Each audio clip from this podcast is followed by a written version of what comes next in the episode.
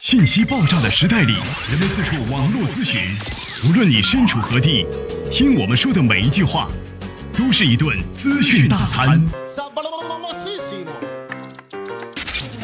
着力给你公信力，服务并呵护你爱车的每一个部件。刘刚，刘刚，刘刚说车，愿做一把尺度，精确的为您测量出一辆车的真正价值。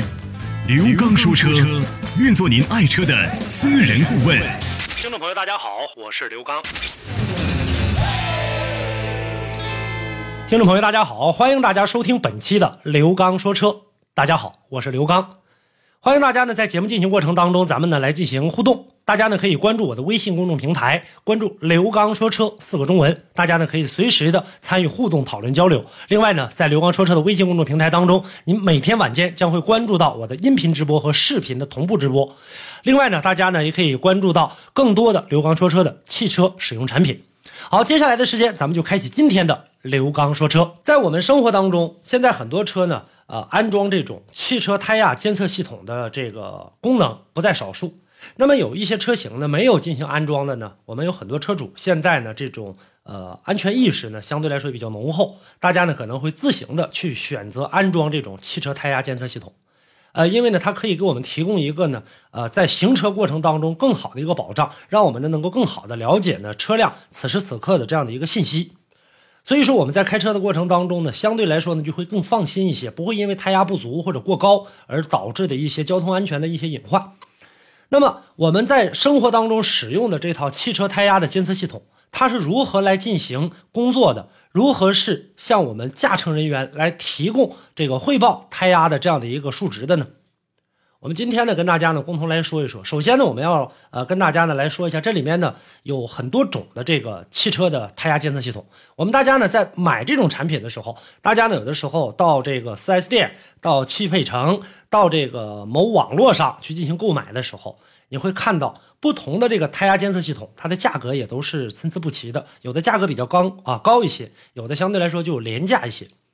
那么这个里面呢是什么样的一个情况啊导致的这个价格的这样的一个啊这样的一个区别呢？我们跟大家呢共同的来关注一下，都有哪几种胎压监测系统呢？实际上呢，在我们实际的这个应用当中，它就有两部分，一个是报警器，这报警器呢有的是显示屏的。啊，有的呢是这种通过报警蜂鸣的啊这种响声来提示这个驾乘人员，啊，还有一个部件呢就是胎压的这个传感器。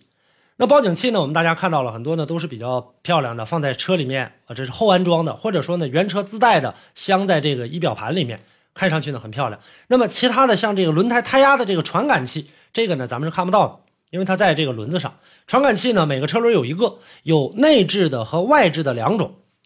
外观呢比较小巧。呃，嵌入了呢气压的检测装置，还有无线的发送装置，还有一个长寿命的一个电池单元。汽车开起来的过程当中，安装到各个轮胎的这个传感器，会将你的这个胎压的数据通过呢这个信号传输到报警器当中。报警器接收到数据之后，对胎压的数据进行分析判断，然后呢告知啊现在轮胎的这样的一个状况。那么轮胎的这种。呃，压力传感器呢，它是每一个轮子上都有的。咱们车上呢，大部分都是四个车轮，轮毂上负责呢测量的这个轮胎内部的压力、温度啊、电池电压等等这些状况，并且呢将数据呢这个统一的发送给呢胎压传感器。驾驶员呢通过这个控制器的显示屏啊或者按键呢可以查看四个轮胎的压力值、温度值，说某一个轮胎温度、压力啊哪个出现了这个错误了，可能会通过图形、文字啊来或者声音来进行报警。那这个时候相对来说就比较方便，胎压监测呢还分为呢这个内置和外置的，价格呢也都从这个低廉的几百到一千多、两千多都是有的。那么安装的这个过程当中也不用拆这个轮胎，有很多是自己后安装上去的，啊，这种后安装上去的话呢，有的时候呢大家可能会担心说要进行一个拆卸对轮子，那么这样的就不需要拆卸了，而且不需要另外接线。仪表盘呢看起来呢相对来说比较干净，自己呢动手也就能搞定了，也不需要呢去这个找维修人员。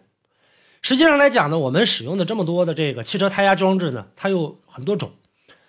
主要的呢是两种，一个是间接式的胎压监测啊，咱们会看到有一些这个胎压监测上写着 WSB，这个是间接式的；还有一个呢是直接式的胎压监测，上面写着 PSB，它俩的价格不一样。另外还有一种这个比较高端的啊，复合式的，我们会看到 TPMS。那么这些是代表着什么？我们跟大家呢共同的来说一说。首先呢，胎压监测呢大体呢这个是分为两种的，刚才跟大家已经说了，呃，间接式的和这种直接式的。那么间接式的呢，它是通过轮胎的转速差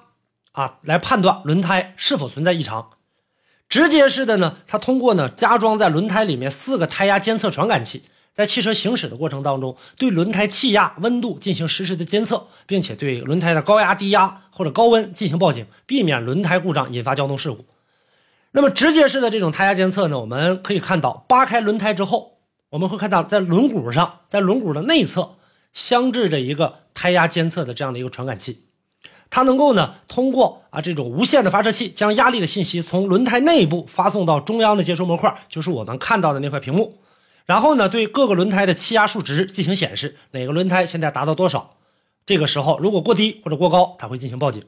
间接式的呢。啊，轮胎气压比较低的时候，车辆的重量会使这个轮的滚动半径变小，那么导致呢它的转速比其他车要快，所以才能赶上那种不缺气儿的这样轮胎。那么通过比较轮胎之间的一个转速差别，来达到呢这个监视胎压的这样的一个目的。它俩转的周数、转的圈数不一样。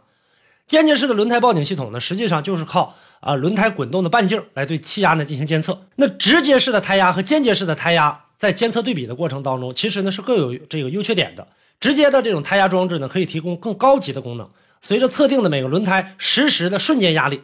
啊，就比如说我们当时呢过一个减速带，在过减速带的过程当中，轮胎呢突然压压在上面了，它呢能够把瞬间的这个压力也传递给这个轮胎的这样的一个呃显示屏上，大家可以看到，那么很容易确定啊轮胎呢有没有发生故障。间接的呢，这个相对来说，呃，造价比较低，也比较便宜，它是呢装备在。四轮的 ABS，每个轮胎呢，大家都知道有一个轮速传感器，这个时候呢装在这上面，那么它在使用的过程当中，间接式的这个胎压监测系统对根本没有这个直接的这个系统。刚才我跟大家说的就是说啊，直接放在这个轮毂里面的这个来的这个准确率高，它不能够确定的轮胎是否有故障，而且呢系统的这样的一个呃校对相对来说比较复杂，那么在某种情况下，它会导致呢无法正常工作，比如说同一个轴就是两个前轮。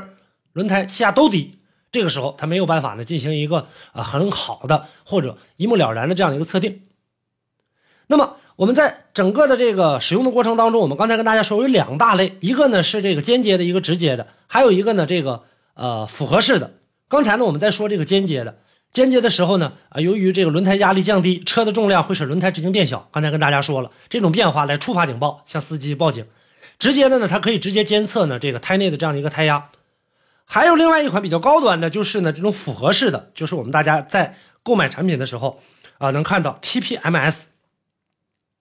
它呢相对来说呢，呃可以呢互相成为对角的轮胎内装置一个直接的传感器，并装备一个四轮的间接系统。和全部使用直接系统相比，这种复合的可以降低成本，呃克服的间接系统不能检测出多个轮胎同时出现气压过低的缺点。但是呢，它仍然不能像直接系统那样直接提供所有四个轮胎内的实际压力的一个实时数据。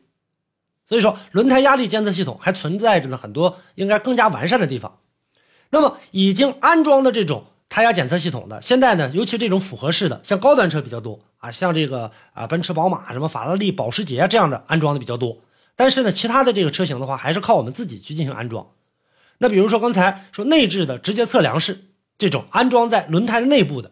它必须呢要可以到拆装轮胎的修理店才可以去安装，可能呢还需要换掉原来的气嘴操作完毕之后呢，在做四轮定位，因为你这里面加了这个胎压监测系统，里面的这样的一个数值会有所变化，这个时候要做四轮定位。内置式的安装过程呢，相对来说比较复杂，但是一旦安装成功的话，相对来说啊，在后期使用的时候就要呃更方便一些。那么这种胎压呢，最明显的一点就是可以单独测量每一个轮子的胎压。并且以数字的形式显示在仪表盘或者说这个呃显示屏上，那么驾驶员可以呢随时的来关注啊过高了还是过低了都可以看到。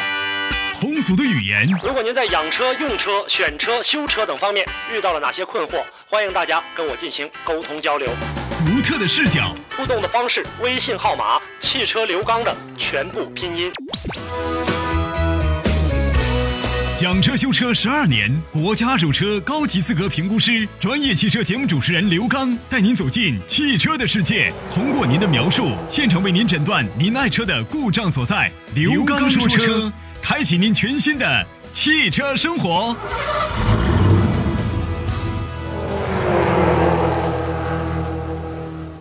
在我们使用这种外置式的这种呃胎压监测系统呢，和这种内置式的胎压的这种监测报警器的区分不是特别大。两者之间最主要的区别呢，就是在于呢压力传感器的一个安装方式。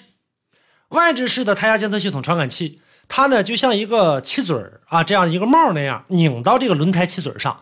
这样的安装方式呢，最大的一个优点就是简单啊，咱们自己呢就可以进行完成。安装比较简单，但是呢有一个缺点就是它裸露在外面，那么这个传感器容易受到外部的这个道路的环境的影响，灰尘呐、雨雪天气啊等等这样的一些外部因素的一个干扰。那么这种胎压系统呢，啊可以呢单独的显示每一个轮子的胎压，并且呢再通过数字的形式显示到我们的这个显示装置上。这种胎压监测系统。在使用的过程当中，和我们说的这个内置的差不多，无非就是传感器不是藏在轮胎里面，而是像气门盖一样拧上去。那充气的时候，胎压表一样，也是呢，呃，通过呢这样的一个呃计量显示来进行的这样的一个观察。那只不过呢，它是靠电池给传感器供电，再通过无线电发射信号啊，接收器接收一显示就 OK 了。那么安装的过程当中简单省事儿，可以直观的来进行的这个看到。但是呢，由于受到呢，包括刚才跟大家提到的像灰尘呐、像雨雪天气啊，还有一个就是电池寿命，可靠性呢不是很高，裸露在外面呢也容易损坏，而且被盗的这种可能性也非常高。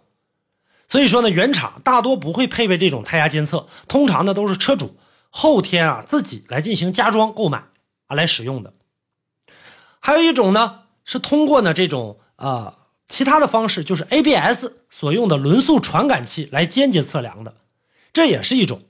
那轮胎监测呢，无法独立的去显示每一个轮胎的压力，它只能是呢，在一个轮胎缺气儿的时候发出报警。现在咱们有很多的这个车型上已经自带这样的这个胎压监测系统的，很多车友呢，大家看到说我的这个车呀带胎压监测系统，但是上面只有一个表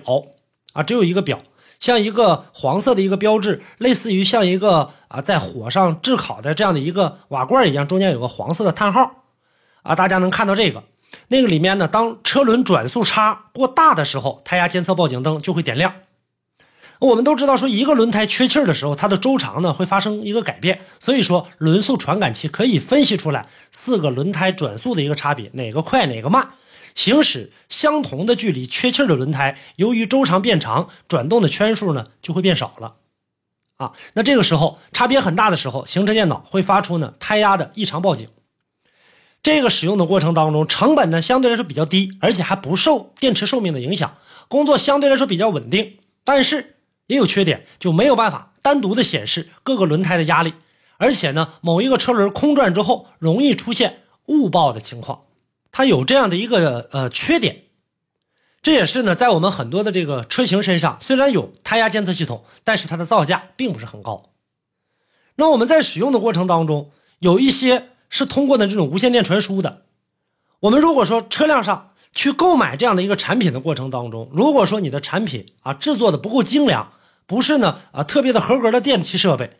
那么周围呢如果有一些啊这种干扰的信号干扰的。那也可能呢会出现的一个呃数据的传输延迟，或者呢数据传输的一个错误，在这个过程当中也容易出现。